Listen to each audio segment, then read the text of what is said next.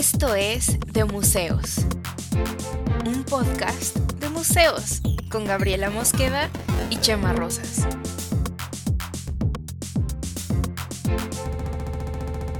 Bienvenidos. Hola Miguel Cam. Hola Gam. Por fin, Estás por fin la entré bien. cortinilla de ¿sí entré entrada bien? a capela.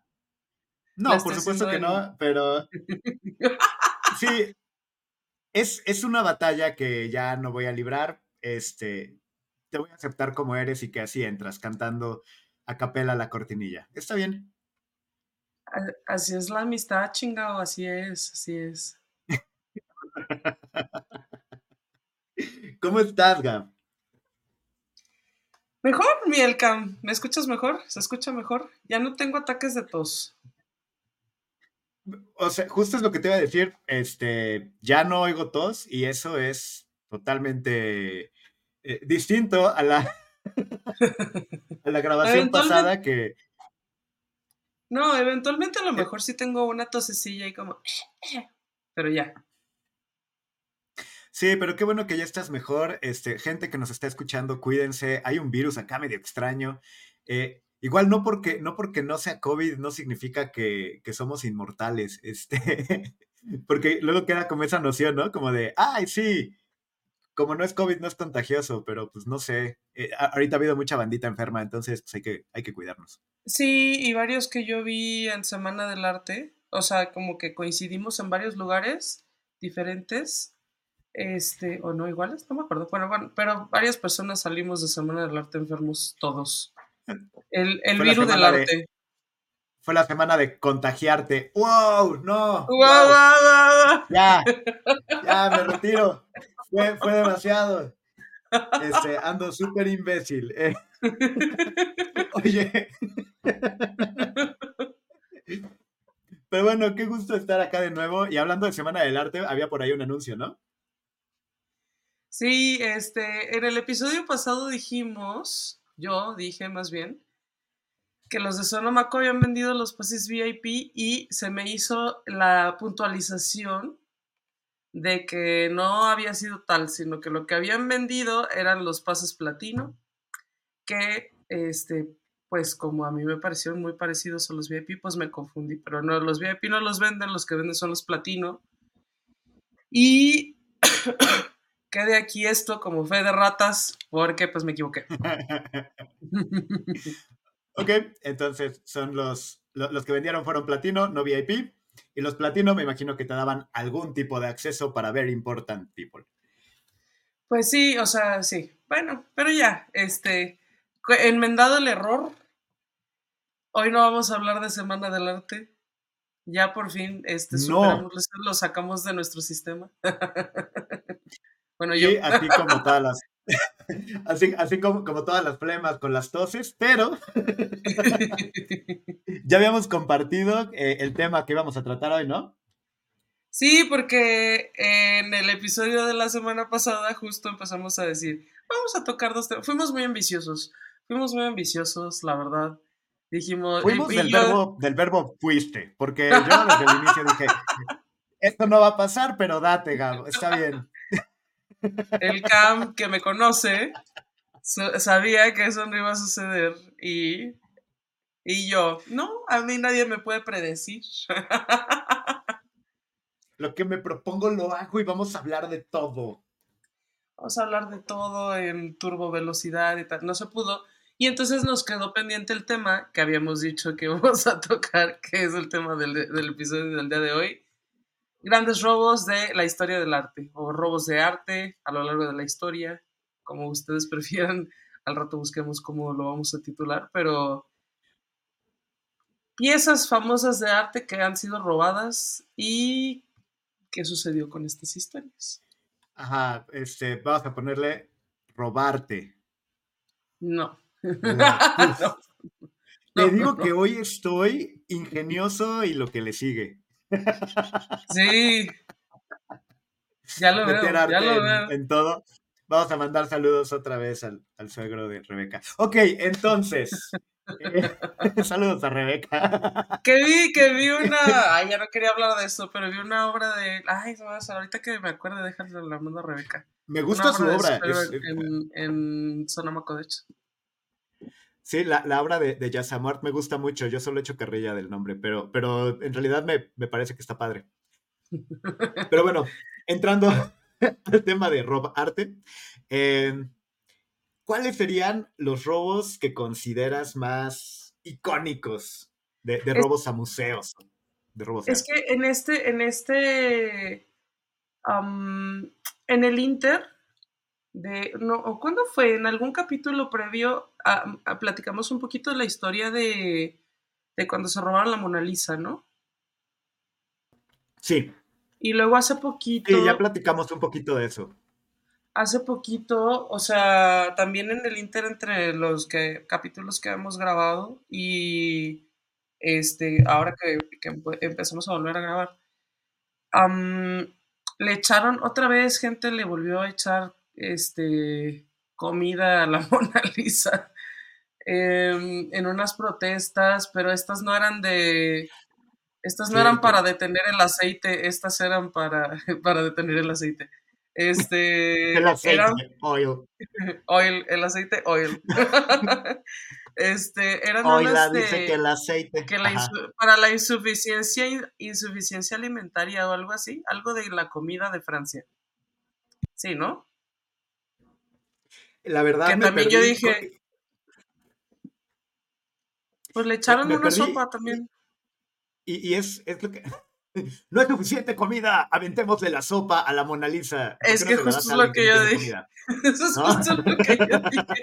Es justo lo que yo dije, así de, no tenemos comida, estamos sufriendo, ¿qué vamos a hacer? Aventar comida a un cuadro. Aventar comida.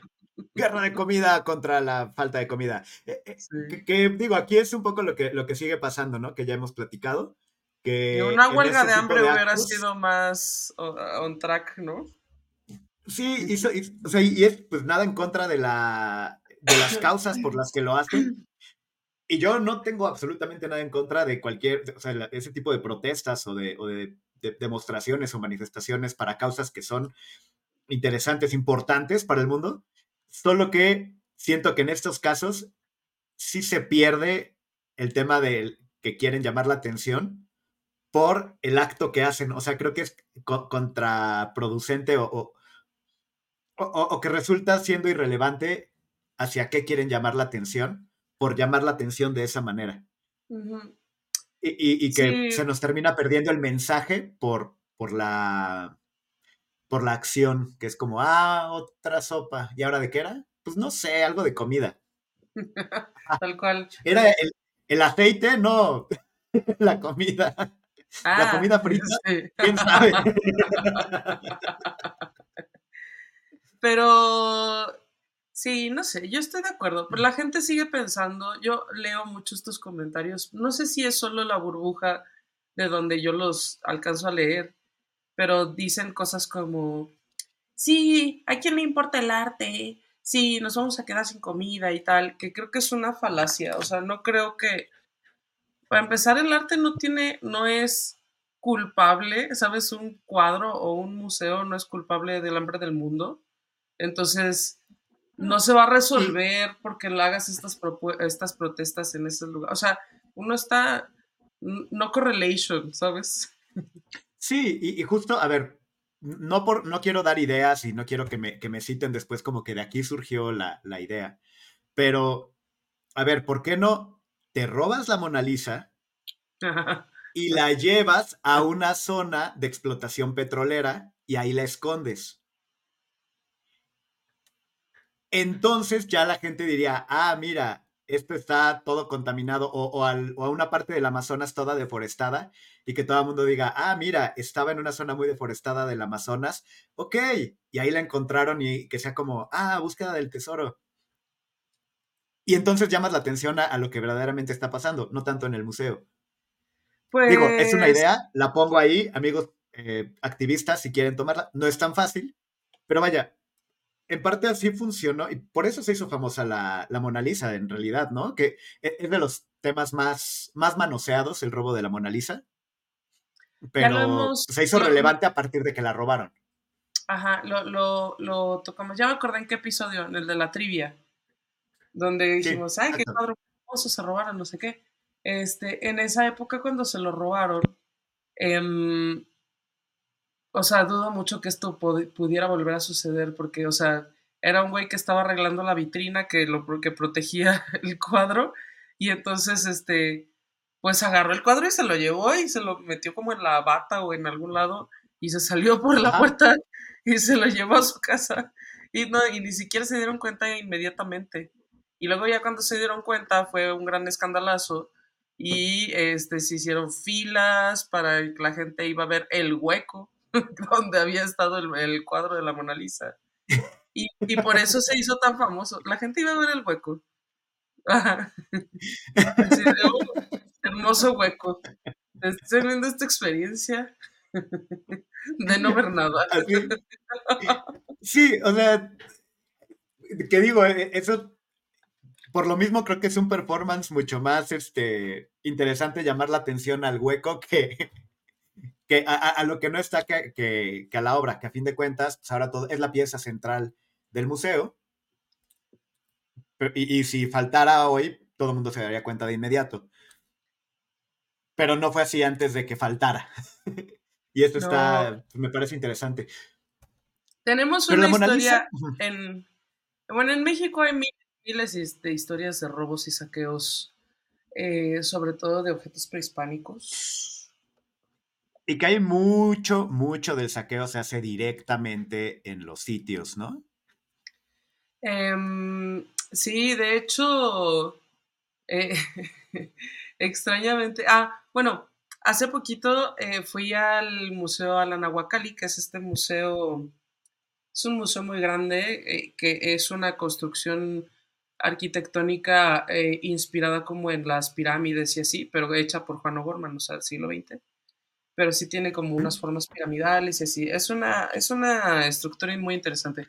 Y es una experiencia en sí mismo y tal, pero bueno, el proyecto era de Diego Rivera y, em, y era para, su intención era construir este museo para que albergara toda su colección de piezas prehispánicas, que lo que se dice, lo que se dice que se rumora, se dice y se rumora, que em, es la segunda más grande después de la del Museo de Antropología. Y la verdad es muy grande. Tienen una bodega que todavía están terminando. Es una bodega que se puede visitar. Es una bodega donde están las vitrinas y tú puedes entrar y ver. La bodega está muy chula, la verdad. Este, por ahí hay algunas fotos que subimos a de museos. Eh, la cantidad de piezas que tienen es loca. Em, pero evidentemente yo no creo que todo eso, o sea, que Diego Rivera haya ido a cada sitio a buscar cada piecita, no sé qué también cierto es que hay cosas que antes no se consideraban robo, saqueo o expolio porque la ley no lo había previsto así. Las leyes de, preservación del patrimonio, al menos en México, creo que son como de los 80s, 70s, 80s. pero pues antes de eso no se consideraba robo, ¿sabes? Y este... Pero hay otra, hay una, hay una que sí directamente fue un robo, robo, robo. Es de las, es ah, la más famosísima. Y creo que, y creo que sé cuál es, pero digo, antes de eso y solo por, por hacer un, llamado también a otro episodio que no me acuerdo cuál era, que en algún momento platicamos de un profe conocido nuestro que nos llegó a dar clases, que ah. solía ir a recoger y a llevarse piezas de chichimequillas, ah, siendo extranjero incluso. Pero bueno, si quieres saber el chisme, por ahí en algún episodio, en algún episodio platicamos un poquito. Si quieren saber el chisme, escuchen todos los episodios cinco temporadas previas, ahí por en algún lado está. Sí, exacto. Pero bueno, este, justo creo que vamos a platicar de, pues, el robo más famoso del siglo, ¿no? Que en realidad de, de, museos en México, que en realidad pues tampoco es como que sea el tan impactante y tan famoso, aunque fue enorme. Sí, eh, es el robo de el robo de las piezas arqueológicas del Museo de Antropología que fue como los 70s, 70 ¿no? Eh, no, em, fue en el 85. En el 85, bueno, sí. En el 85. Y, Y que la justo, ajá. Tú, tú, tú. Ah, perdón, eh, que justo yo eh, estuve leyendo un poquito y que justo no, no sabemos, no es tan conocido o no tuvo un impacto así tan, tan, tan grande, porque fue en diciembre del 85, poquito después del terremoto, y este, antes de México 86. O sea, como que fue, ah, sí, el robo, y luego pues ya hubo mundial. Ajá, ajá. Y como que, como en México, ¿no? Que digo que tenemos memoria cortita luego para esas cosas, pero, Sí, pero que fue un una, mega co- robo. que una cosa horrenda se come a la siguiente cosa horrenda y la siguiente cosa emocionante se come a la horrenda y así, ¿no? Sí, pero, pero sí que fue un robo gigantesco. Y perdón. Sí. sigue. No, pues tal cual, dos, dos personas se metieron al Museo de Antropología, eh, sacaron los vidrios de las vitrinas y se robaron unas piezas. eh, creo que está súper famosa de la máscara de Pacal eh, y varias Es- otras. La, la máscara de Pacal, si no me equivoco, que puede que sí, y si no, es muy parecida. Es una que salía en uno de los libros, en un libro de historia. De, de, de los libros de texto de los noventas, de los Sí. libros de texto gratuitos. Una, una máscara de jade muy bonita. Una máscara de jade que tiene como ojos y todo el pedo, ¿no? Y entonces sí, o sea, se robaron, entiendo que como unas, no sé, creo que como 25 o 30 piezas. No, se- bueno, yo lo que leí es que eran, fueron- eran más de 100 piezas. ¿De verdad? Yo por qué tenía Sí, que bueno, yo me O aventé sea, un artículo rápido Lo que, en el... ajá. en A ver, tú di los detalles, porque esos detalles no los Sí. tengo yo así al dedillo. Dilos, dilos. Yo realmente me llamó muchísimo la atención porque había escuchado de ese robo en algún momento, pero como que hasta ahorita que, que dije, a ver, ¿qué robos ha habido por acá? Eh, me sorprendió lo, lo fuerte del, o sea, lo grande de- de- del robo, no, no tenía mucha idea. Eh, a ver, algunos detalles importantes. Ujú, El robo fue justo en Navidad. ujú. Entonces, estaban estos cuates que se llaman Carlos Perches y Ramón Sardina. Gran apellido, por cierto. Sardina. Oye, está poca madre. Vamos a casa de Sardina. ¡Eh, coche Sardina! Y se meten todos. Pero bueno, eh, No. No. eh, a ver, la historia como la leí según este artículo del Universal que, que te digo, le di una lectura rápida hace ratito. Ujú, eh, son, eran dos estudiantes de veterinaria de la Ajá. UNAM. Ajá. Y entonces eh, estuvieron ahí haciendo, como dicen los gringos, casing el museo. Estuvieron yendo, fueron un montón de veces, vieron cómo estaba la seguridad, todo el rollo. eh, y estuvieron así varios meses preparándose. Y tal cual en Navidad, de estar cenando, se levantaron, fueron al museo, brincaron la barda, se metieron por unos ductos de ventilación, así Ajá. tal cual Ocean's Eleven style. Eh, y pues adentro no había como alarmas o gran cosa. Y vaciaron las vitrinas, o sea, se llevaron. En, en unos dicen que 100 joyas arqueológicas, otros que 140. Y el chiste es que se llevan todo, lo meten en bolsas y se pelaron. Eh, resulta que se van y pare- que según esto se fueron a Acapulco a tratar de venderlas. Hubo un op- operativo así enorme policíaco y del ejército y todo este rollo. Y pues no pudieron venderlas. Pasaron cuatro o cinco años, creo que fue en el 89, que eh, trataron de vendérsela a un narco. Ajá, o sea, de plano no los encontraron. Y, Sí, y pero desaparecieron como la tres, obra. como tres años, ¿no? Ajá. Sí, pues desaparecieron, desapareció la obra. Llegó el Mundial de- del 86, a todo el mundo se le olvidó. Y, y entonces en el 89 trataron de venderle la obra a un narco que estaba por ahí haciendo negociaciones para que le redujeran una condena, que y ahí como que estaba siendo informante del gobierno. Ajá. Y entonces el narco los echó de cabeza. Y los agarraron. Este, uno de ellos se peló. No me acuerdo cuál de los dos. Y este. Y al otro sí lo metieron al bote. Y recuperaron prácticamente todo. O sea, todo fue ahí recuperado. Que hasta Salinas hizo gran ceremonia de, la recuperación. O sea, porque ya era durante el salinato en el 89-90. Sí, ajá. Y, y, muchos años después, no sé en qué año, creo que no lo especifica, este, el artículo del Universal que, revisé, eh, resulta que uno de ellos se peló y no, ya no sabemos nada de él. El otro lo metieron a la cárcel un ratote y cuando salió lo mataron luego, luego. Así fue asesinado. Fue asesinado, o sea, ah, wow. Sí, Sí, lo, único que encontré acá fue que Perches estuvo más de una década preso y fue asesinado tras su liberación. Y en el 2018 se hizo una película al respecto con Gael García, Bernal. Una película horrible, horrible. ¿La, viste? Yo no. La vi, es la peor película. O sea, teniendo esa pinche historia, tienes esa pinche historia y hicieron una, o sea, ¿no vale la pena? una pachacada horrible. No, no vale la pena, no la vean nunca. Ah. hace mucho. Además, ¿sabes que eh, fue una peli que eh, solo estrenaron para YouTube, YouTube Red, o no me acuerdo cómo se llamaba. como ah, que querían hacer un streaming de YouTube que cero pegó, no pegó para nada. Eh, y entonces, solo pegó porque tratamos, todo el mundo lo contratamos el mes de prueba para ver Cobra Kai, la primera temporada, y luego ya no. porque era de los únicos exclusivos que todo el mundo quería ver en esa pinche plataforma. Pero no era Cobra Kai, era otro, era...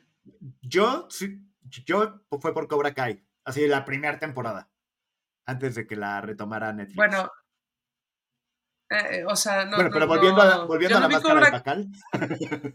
Pero fue lo único, lo único que yo vi en esa pinche este, época fue esa película. Que o sea, que solo se estrenó, nunca estuvo en cines, solo se estrenó para, para este servicio fallido de streaming de YouTube. Y este. E, era una pachecada, o sea, la historia se perdía entre sus pinches ahí pensamientos atmosféricos y el pedo, y luego hay una parte, pues sí, donde se van a Acapulco, que está horrible, que tienen una vedette, ah, esa parte de la historia creo que sí, sí corresponde, creo que hay una vedette involucrada en, este, en este, en los hechos, pero ahí nomás están ahí como de que la vedette está de relleno, nomás ahí encuerada y tal, y entonces además, porque yo sabía de qué se trataba esta historia del robo del Museo de Antropología, cuando salió esta película, yo creo que estaba, yo creo que debe haber sido diciembre o así, yo estaba en León. Y yo les dije a mis papás así de, hay que verla, eh, debe estar buena porque yo sé que esta historia pues es interesante, ¿no? Y... No, la vimos, me odiaron. Y luego bien raro viendo ahí unas escenas con vedettes encueradas ahí con mis papás y yo, ay Dios, no, quitemos esto. Fue horrible. Y ya, este, no, y la neta ni siquiera cierra bien. Es la peor película, la peor que, o sea, qué bueno que nadie se acuerda de Gael García con esta mierda, porque pasó sin pena ni gloria. Nadie la vio. Ok, yo, yo francamente pensaba ponerla en mi lista de cosas por ver, pero ya me acabas de desanimar totalmente. Porque yo no tenía idea y dije, ah, mira, hay película. Eh, es igual, está buena. Está horrible. Ay, yo. Porquería, porquería. Guácala. bueno, si quieres verla. Ah, este no, dejes que yo te mira, si quieres verla. ya, ya me dijiste que tiene la escena de la vedette, igual y ya, y, eh, como que levantaste un poquito mi curiosidad. Pero no, realmente. Este, no creo que, que le dedique un rato a ver esa película, ya con tu crítica. ¿Y qué digo? Pues Gael García, este, seguramente hay un montón de bromas de no mames, pendejo. Así como de wow. Como, el guionismo de, ese tipo de películas, ¿no? Pues más o menos. Además, creo que yo me, como que me acuerdo que yo como que decía, en, no sé, en los ochentas, pues nadie hablaba así, ¿no? En los ochentas nadie decía, eres un pendejo, estás bien, güey. Según yo, en los ochentas la gente era menos grosera. Por supuesto que no. Yo no creo, yo creo que la gente era igual de grosera como lo ha sido siempre. Nada más que en los medios de comunicación había menos groserías y había menos medios de comunicación. Pues no sé por y vaya, imperaba Televisa y Televisa, Televisa tenía e, esta política anti anti groserías, anti tabaco y anti, o sea, podías ver un montón de gente con cigarros o con copas, pero nunca podías ver a alguien tomando o fumando. Mm, pero no, la, la, política antigroserías no era de las televisoras, era de la Secretaría de Gobernación. Y Televisa era fiel. Sigue siendo hasta cierto punto. Es que entiendo que como pues como todas las televisoras son una concesión del gobierno, esto yo lo vi en legislación de medios. Entonces tienen que responderle al gobierno de cierta manera por las cosas que, que dicen y hacen. Em, porque pues la, la, el espacio de las ondas donde se transmite, bla, bla, bla, es, del, es del, de la nación, ¿no?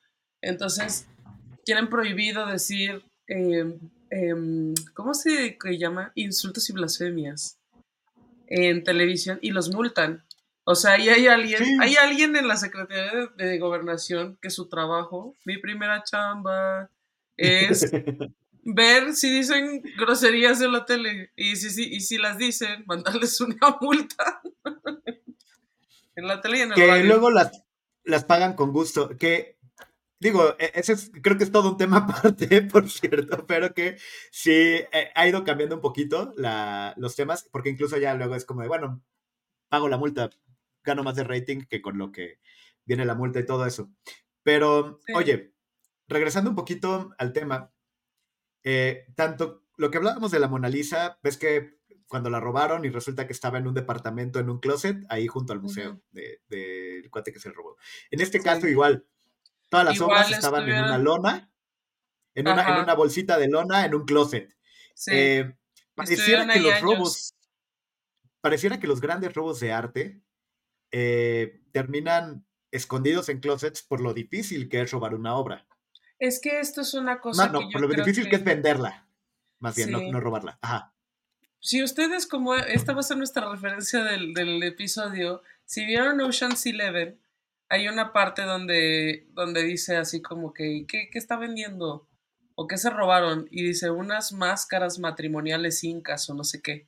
Y alguien dice, ¿y qué, valen mucho unas, unas máscaras matrimoniales incas? Y dice, sí, si sabes en dónde moverlas. O sea, no es lógico. La gente dice, uh, un cuadro vale millones, vale millones. Me lo voy a robar y voy a ser rico. Es invaluable. Invaluable. Me lo voy a robar y ya, millonario, así, al instante. Y pues, o sea, no funciona así el mundo, ¿no? ¿A quién se lo vas a vender? ¿Quién te va a pagar por eso? Además, si es una obra tan famosa, evidentemente nadie se va a querer arriesgar a comprártela a sabiendas de que la está buscando todo el gobierno de un país o toda, ¿sabes? una, división de la Interpol que se dedica a los robos de Internet, que existe, existe una división de sí, claro. que se dedica a eso. A, menos que este quieras robarte, que, que quieras comprar la obra para que nunca nadie más la vea. Pero, exacto, pero ¿quién compraría una obra nomás para tenerla? Bueno, a lo mejor sí hay quien, hay gente muy rara en el mundo, pero para tenerla así metida en un closet y que solo tú seas la única persona que lo puede ver. O a lo mejor odias tanto esa obra y lo que representa que te la robas o la compras solo para que deje de estar afuera. También puede ser, o sea, eso lo veo menos, este, menos factible, pero digo, sí, eh, sin duda puede ser. Las motivaciones para robar, mira, la gente a la gente le mama robar. La gente roba cosas nomás por robar. O sea, aquí y en todos lados, las motivaciones para robar ni siquiera tienen que ser tan profundas. Pero en este caso, eh, es mucho más complicado que, o sea, para empezar, es muy complicado que salga bien ya a estas alturas de la vida, o sea, cuando ya han sucedido estos episodios, el del Museo de Antropología, el de la Mona Lisa, el de, se robaron también en algún momento la, el cuadro del grito, el de Munch, que está así, este... de hecho, lo, lo, que leí por ahí es que se lo robaron dos veces. Se lo robaron dos veces, sí. sí o sea, creo que uno tal cual como en ese plan como de, ah, bueno, ah, llego, lo bajo y me lo llevo. y otro creo que sí fue a punta de pistola, pero que sí, se lo robaron dos veces. o sea, no es como que, no es como, como que te digas, ah, me voy a robar este fajo de dinero y lo voy a usar, ¿no? ¿Sabes? O sea, todavía hay un, un segundo paso ahí que es aún mucho más complicado que mm, este que, el primero, que robarlo en sí mismo, ¿no? Entonces, pues por eso estas dos personas, estos dos robos famosos ahí tenían las cosas guardadas en unos closets sin saber qué hacer, pues mecos, evidentemente. A ver, Gab, y viene, viene la pregunta. Puedes robarte una obra de arte, la que quieras, y tienes un boleto, o sea, te puedes salir con la tuya. Entonces, puedes robarte una obra de arte, la que quieras, y te vas a salir con la tuya. ¿Qué te robarías? ¿Qué obra te robarías si puedes salir impune? Mm. Nunca lo había pensado. ¿Y qué le harías? Digo, igual mientras lo piensas, yo ¿Tú cuál? Me, a mí me, me, y me robaron, o sea, no, me robaron la idea, pero más bien justo la idea se me ocurrió cuando vi este robo, que es el de el excusado de Catalán. Ah, ese es otro de los súper famosos. Porque creo que es el robo perfecto de obra de arte, porque además sí lo puedes mover fácil. Sí. Un excusado de oro Ajá. O sea, no necesita, o sea, claro que tiene muchísimo valor como excusado de oro. Ajá. O sea, como obra de arte, pero si yo lo que quiero es dinero, no es tan difícil encontrar quién lo funda sin hacer preguntas y tengo muchos quilates de oro. Ajá, cierto. O sea, y, eh, son muchos kilos de oro, o sea, es una cosa absurdamente costosa. Entonces, creo que es lo que yo me robaría. Intentaría. ¿El excusado de oro de Catalán? Porque Pero yo lo pondría en mi casa. Yo lo pondría en mi casa. Y lo usaría. De hecho, justo es lo que te iba a decir. Creo que es el robo perfecto porque si lo tienes y lo usas en tu casa, es que puedes tener tu baño privado de solo yo lo uso. Ajá. Para que no te pues, acuse a alguien con la Interpol. Pero qué maravilla decir, ok, tengo mi excusado de oro, solo las personas de confianza pueden pasar aquí. Y si llego a necesitar la lana y vaya, sería un conflicto el decir, quiero muchos millones o esta obra de arte que me robé, pero puedo hacer lo que quiera. Y esa sería mi elección. ¿No será, ¿No será muy complicado el mantenimiento de un excusado de oro? ¿No le puedes echar ahí este...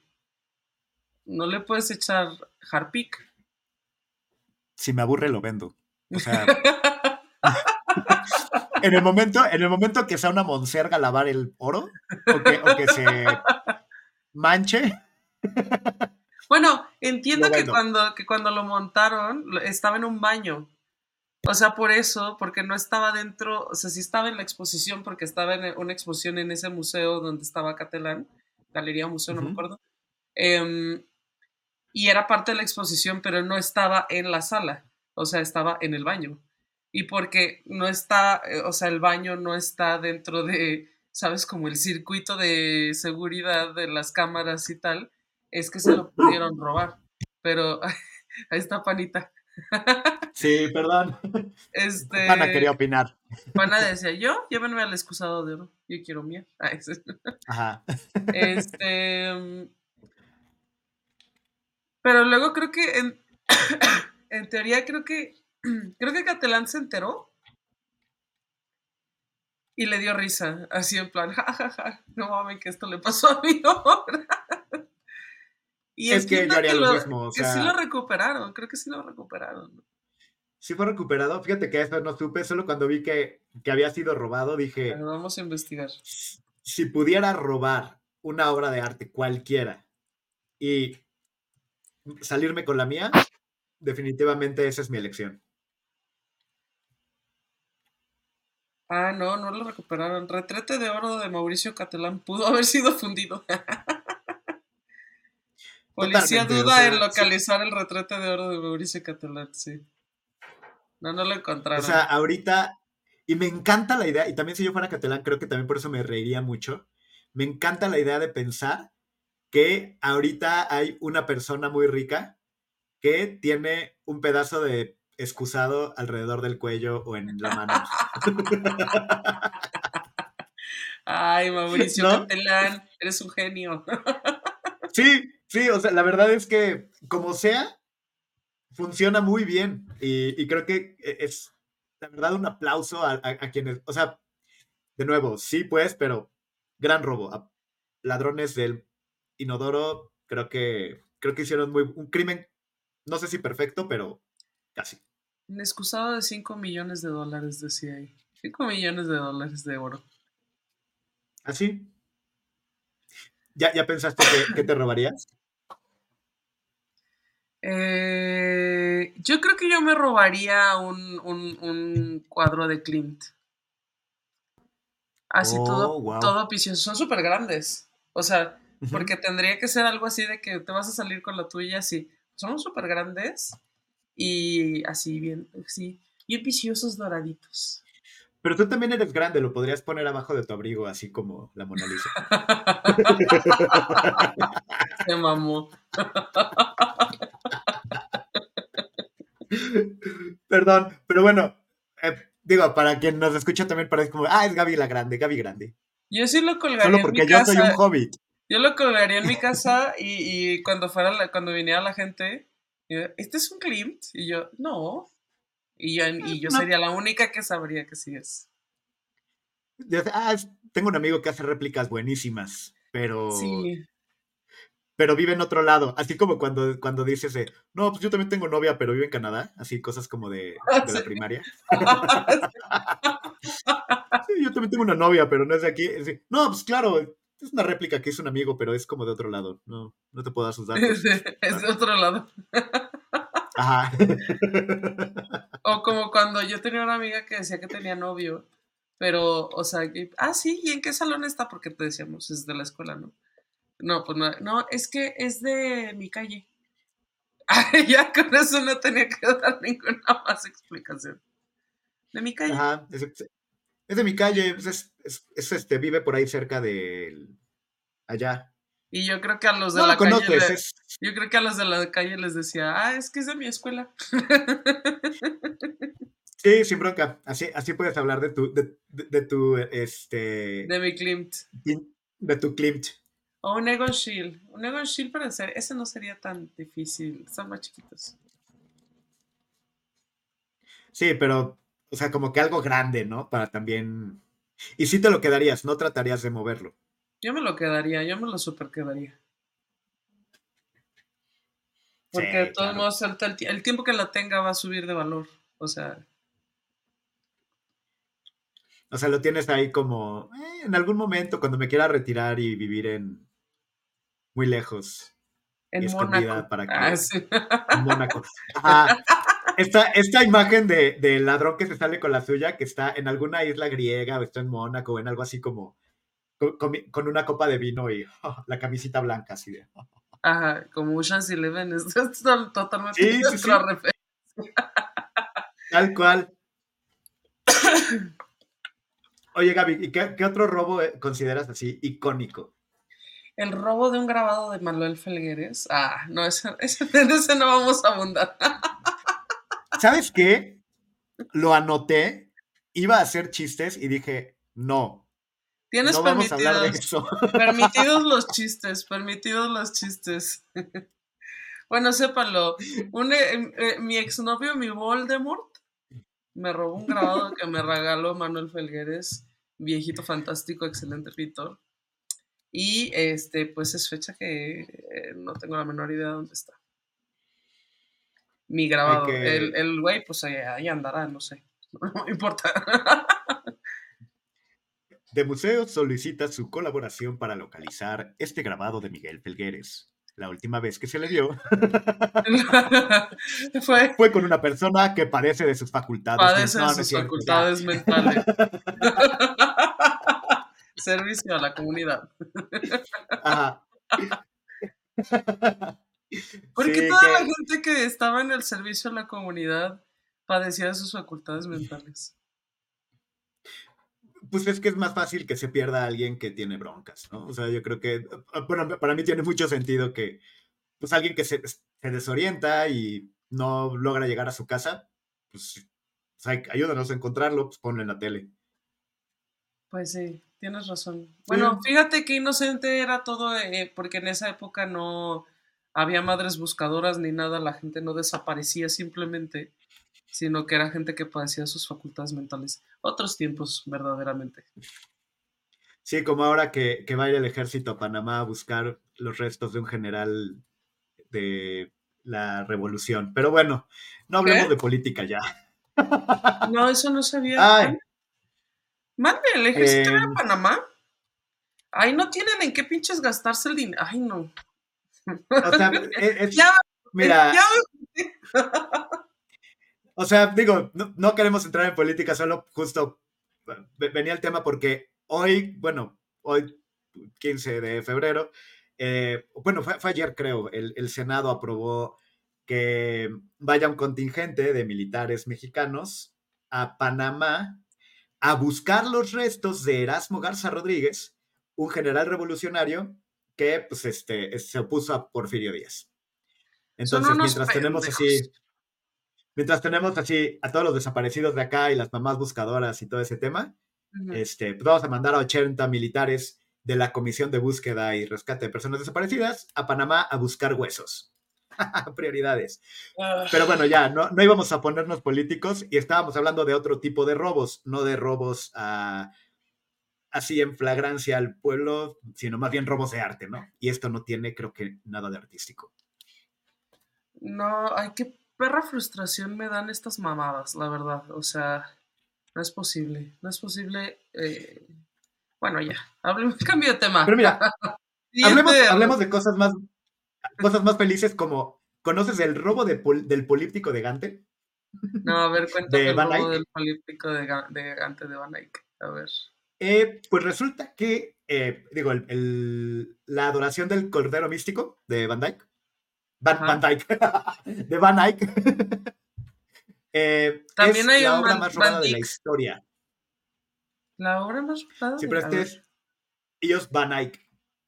se robó en, en 1794, cuando las tropas napoleónicas se llevaron el panel central para exponerlo en el Louvre este, hicieron un museo británico, lo devolvieron, no sé en qué momento, pero después en 1800... Esto lo, lo platicamos en, en, museos, grandes museos, no sé qué. Cuando yo te, sí lo, contamos, cuando Napoleón le, le, dieron ganas de andar conquistando todo el mundo, pues se robaron cosas de todos lados, se, les, se las llevaron al Louvre, que antes no era el Louvre, era el Museo Napoleónico.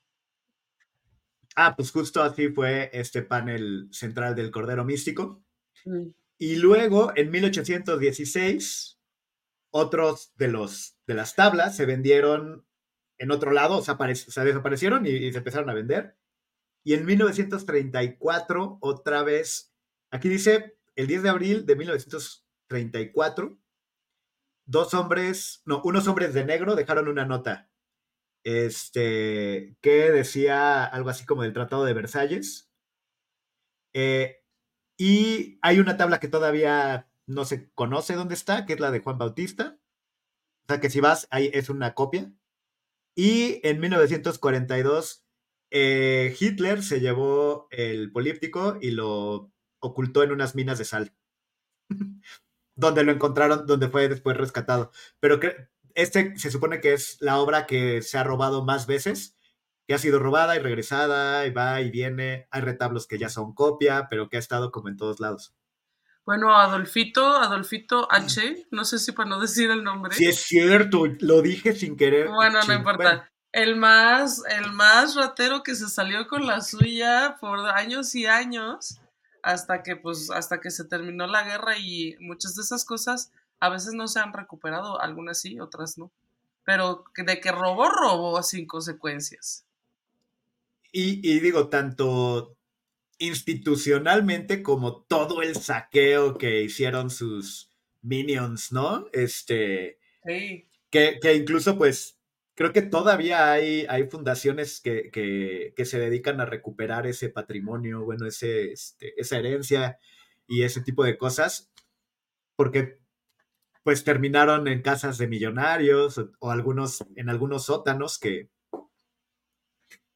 que puede haber que en algún sótano, en algún lugar de Europa haya obras eh, perdidas invaluables, ¿no? Sí, de hecho, este, es muy frecuente. Yo no, no, me acuerdo si alguna vez ya lo he contado aquí, yo creo que sí, pero cuando estaba yo en la maestría, cuando estaba viviendo en Madrid y estaba en la maestría, teníamos una clase que se llamaba algo así como legislación internacional de tratados de arte, no sé cómo se llamaba.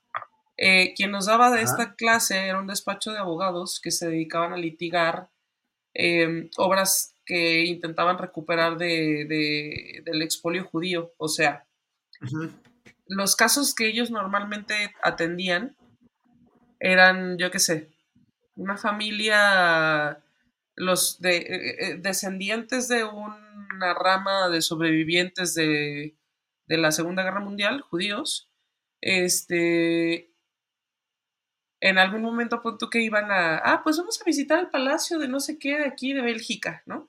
O donde sea, ¿no? O sea, yo por decir un país.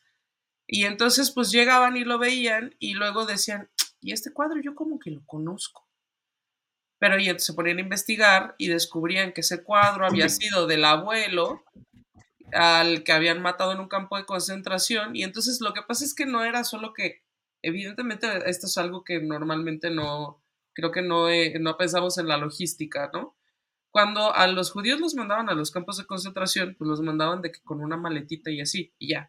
Pero muchos de ellos eran de familias que tenían mucho dinero o arte, eh, propiedades y demás, y todas esas cosas se quedaban en sus casas, eh, que ahora pasaban a, a manos de los alemanes. Y entonces todos los cuadros, pianos, yo qué sé, eh, joyas, o sea, todo lo que no se, no se podían llevar, se lo llevaban los alemanes.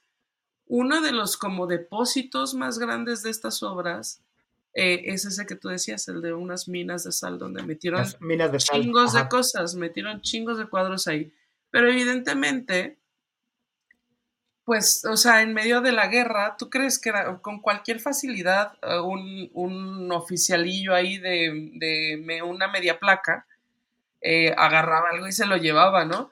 Y entonces después de la guerra, como que medio se hicieron, todo el mundo medio se hizo pendejo y un montón de cuadros empezaron a brotar en colecciones por el mundo. Y este... Y entonces como que pues decían, no, pues es que a mí me lo vendieron, no, pues es que quién sabe que no, pues es que no podemos comprobar la procedencia, porque normalmente cuando compras y vendes arte, hay una historia, ¿no? De alguien se lo compró al artista y luego se lo vendieron a alguien más y hay un, hay un trazo, un, track, un trazo, un, ¿cómo dirías? Un registro en papel de, de por dónde, o sea, eso se llama proveniencia, acredita la proveniencia de una obra, ¿no? Sobre todo estas obras que tienen, no sé, 200, 300 años, deben haber tenido muchos dueños, ¿no? Entonces, inclusive si tú lo heredaste de tu abuelo, pues hay un registro en las herencias y así que dicen yo lo compré y luego a mi hijo y luego el nieto y así. Eh, pero un montón de estas obras brotaron mágicamente en colecciones y museos de otros países. Y que digo, más que provenir del mercado negro, provienen del mercado supremacista blanco. Eh, provienen de así, sí, o sea, de la economía de guerra, de así, sí, sí. Y este. Y entonces, bueno, lo que hacía este despacho, y aprendimos un montón como de estas cosas de, o sea, lo complicada que es la legislación, porque usábamos estos ejemplos, ¿no? Pues pon tú que esta familia estaba en España y eh, contrataban estos abogados porque habían ido, no sé, pues digamos, a Bélgica. y, em, y encontraban ese cuadro. Pues primero tenían que demostrar que ese cuadro había estado en la familia y no sé qué. Y luego tenían que este, ver cómo podían hacer, si no todos los países estaban, entiendo que no todos los países firmaron estas cosas de los, este, mm, eh, cosas que firmas después de la guerra, los tratados de... Sí, los tratados, los tratados de Versalles y... Ajá. O sea, los tratados con los que se firma la guerra, se firma el fin de la guerra, eh, no todos los países los firmaron, porque son los compromisos de, bueno, pues tú Alemania hiciste pura mamada, entonces te tienes que comprometer a esto y esto y esto. Francia, ustedes a esto, y ustedes a esto y esto. No, no todos los países tenían los mismos compromisos internacionales, pero y luego hay legislación posterior y, o sea, muchas, muchas eh, condicionantes que lo hacen muy difícil. Entonces, estos miles de robos de arte o sea, esta, esta historia, yo creo que este debe ser el más grande robo de arte de la historia. Pero em, eso en cantidad yo creo que sí, ¿no? Ajá. En cantidad yo creo que sí, ajá. Pero pasa en casi todos los países en guerra. O sea, cuando hay guerras, inclusive los seguros, de cuando contratan un seguro, te, puedes asegurar tu museo así de contra la guerra.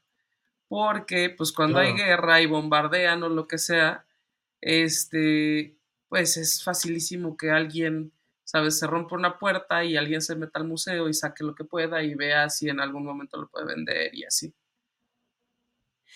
Claro, y lo, que me lleva a, en este caso de, que por cierto, solo ahorita, sin paréntesis, me acordé que un detalle que leí en el, en el, este, perdón, en el Universal, del robo de, la, de Pacal y todo eso, es que justo no se sabe bien cuántas obras, porque no estaban ni aseguradas ni completamente inventariadas. ¿Te sorprende? a mí no me sorprende. México, México. Pero bueno, eh, pero bueno volviendo al tema justo de lo que, de lo que platicabas, es que ladrón que roba ladrón, eh, porque encontré otro robo por ahí interesante. E, estos que les he estado diciendo, los encontré en un artículo que está interesante de Ars Magazine. Eh, y que justo al, este, al Chaplin malo, a, Adolfito, Adolfito, ah, este, para no decir el nombre, güey. Este, las esculturas, eh, tenía unos caballos que eran como muy, eh, muy icónicos, que tenía eh, los caballos de Torak, que este cuate tenía en su cancillería durante el Tercer Reich. Al finalizar la guerra, las piezas pues, desaparecieron hasta que aparecieron por ahí en el mercado negro y resulta que las encontraron en una base de la KGB. Ajá. Este. Y entonces eh, intentaron. Pero también los de la KGB, déjame llevo estos caballos. este. Creo que por ahí trataron. O sea, porque no sé bien en qué momento las hayan robado, cómo, pero trataron de comprarlas y este y reaparecieron en 2015, el 20 de mayo de 2015, en un almacén de Bad Durkheim, según este artículo de Ars Magazine. Entonces, digo, solo me pareció interesante que pues, también le robaran cosas, aunque fuera Pues sí. Pero oye, ya hablando, hablando de poquito, tenemos poquito tiempo y creo que lo que nos queda es despedirnos. Ah, bueno, y tres puntos. punto Los tres puntos. punto único, punto único. No le anden robando cosas a sus, a sus novias. Son pinches miserables. Ajá. Cerramos. Redes. Y ya. No sean miserables, no anden robando. Y bueno, y, si van a robar eh, obras de arte famosísimas, este, piensen primero qué van a hacer con eso después de que lo roben. Ander, no sean pendejos. Es idea. O sea, sí. ajá, no sean idiotas. Caído un pendejo con un cuadro ahí en el closet. Ajá, tener un montón de obras y la máscara de Pacal en tu closet eh, por muchos años o la Mona Lisa en un closet porque no sabes qué hacer con ella, es verdaderamente imbécil. Este, y bueno, nada más eso. Yo creo que sería como ten un poco de sentido común. Si vas a hacerlo, pues piénsale, ¿no? Muy bien. y pues bueno, redes. Redes, estamos en todos lados como arroba de museos o arroba de museos MX. En, ahora estamos, oye, yo, yo medio peluceaba Threads, pero Threads está creciendo un chingo. Entonces, habla a la gente del Threads. Threads, TikTok, Instagram, Facebook, eh, X Twitter, eh, YouTube, en, eh, pues no sé, donde sea, ahí búsquenos, estamos ahí en cualquiera, en, es arroba de museos o arroba de museos MX la página web es de museos.mx y ahí hay un newsletter, suscríbanse al newsletter en la página de museos.mx. Y bueno, a mí me encuentran como Don Camisa, igual en todos lados. En threads no, porque, bueno, a lo mejor y si llega a crecer un poco más y sirve que me termino de salir de ex Twitter, eh, pero bueno, en todos lados me encuentran como Don Camisa, menos en threads, y Don Camisa-edu para, en Instagram para cosas también de ya te ñoñas y de Lego. Ya te metí al newsletter, ya te debe estar llegando las actualizaciones. y pues bueno, ya creo que tenemos que cerrar. Muchísimas gracias, gracias por escucharnos a todos. Adiós, Miguel pues, cerrado, terminamos a tiempo. Una vez en la puta historia de este podcast. Porque la plataforma nos va a sacar si no cerramos en unos segundos. Bueno, muchas gracias y nos vemos la próxima. Te quiero, Miguel Adiós, adiós a todos. Y a ti. Bye. Bye. Esto fue De Museos. Un podcast de museos con Gabriela Mosqueda y Chama Rosas. Hasta la próxima.